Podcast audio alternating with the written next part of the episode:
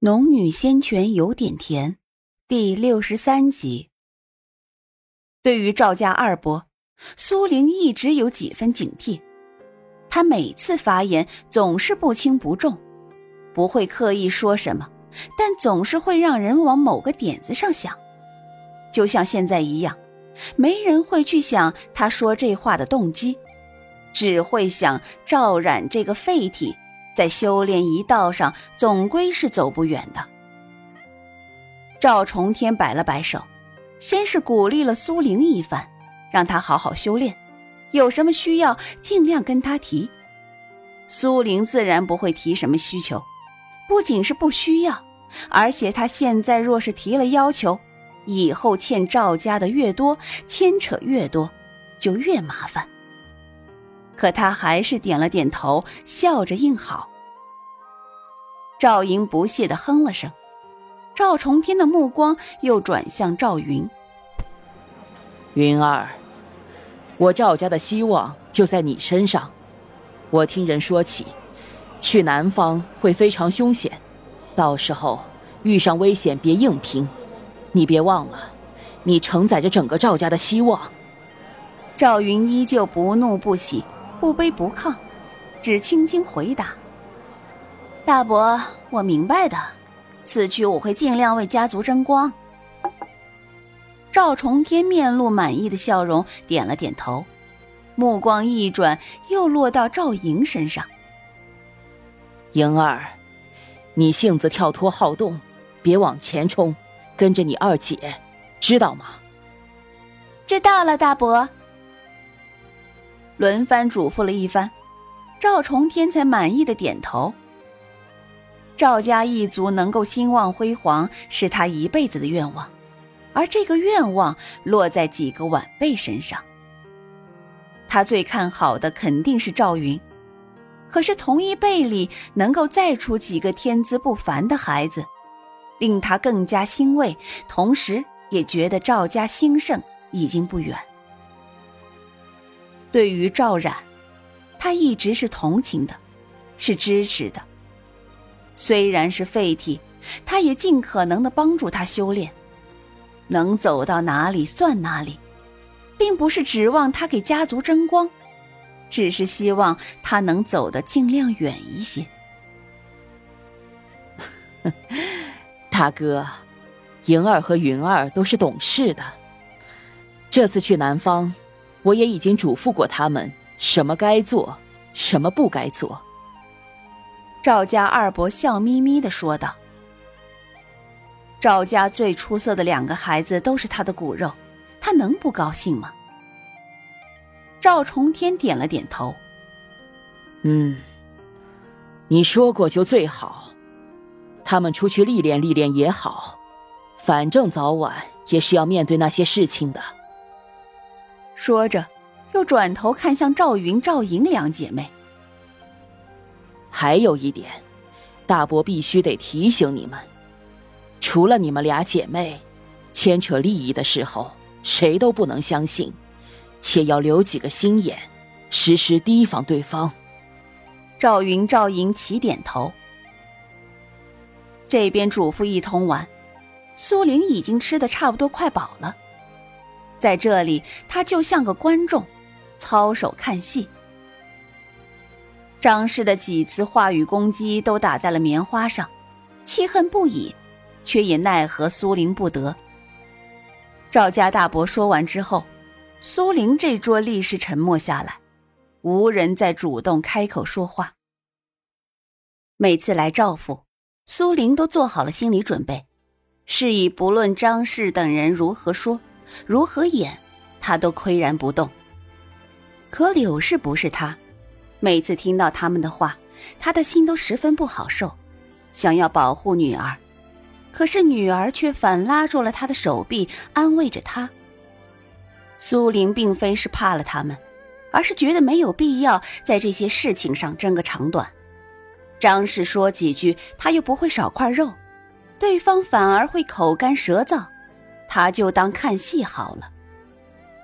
是以这顿饭，苏玲吃的口舌生津，柳氏却食不知味。好容易挨到饭毕，张氏不停闭合的口才终于是有些累了，闭了起来。叶儿，去把东西取来，给你几位妹妹。赵重天对着坐在身边的赵烨说道。赵烨点了点头，从座位上站起来，离开了席桌。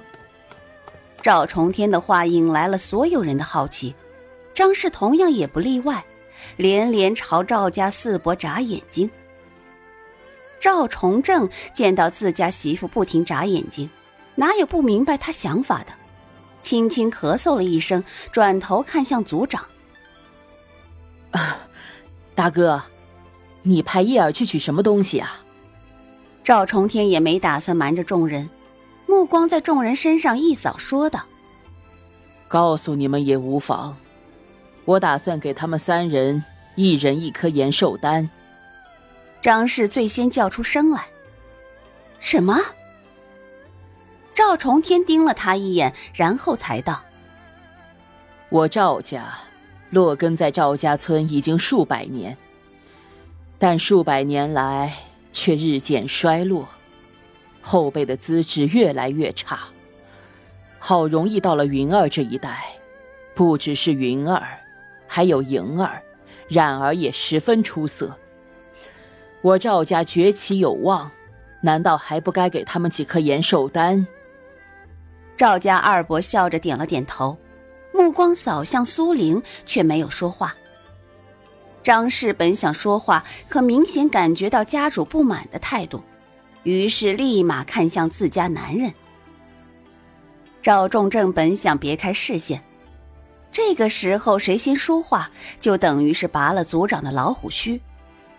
可是当他想转开视线的时候，张氏却狠狠地瞪了他几眼，含义不言而喻。赵仲正正想着自己媳妇是个泼辣货，未免回家不得安宁。不如这会儿说出来，即便让族长骂一顿，那也就是一时的。于是咬了咬牙道：“大哥，延寿丹是祖传下来的，一共只有几颗，说是传家宝也不为过，怎么能在现在轻易就给了人呢？”赵仲正才刚说完，张氏立马接口道：“是啊，这么随随便便就给了人。”吃了有用还好，没用岂不是浪费了？张氏这话意有所指。赵云、赵莹拿到一颗延寿丹，倒不会有什么。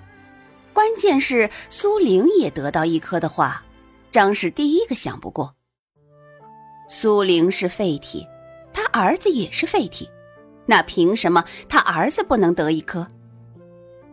苏玲倒没有多稀罕这什么延寿丹。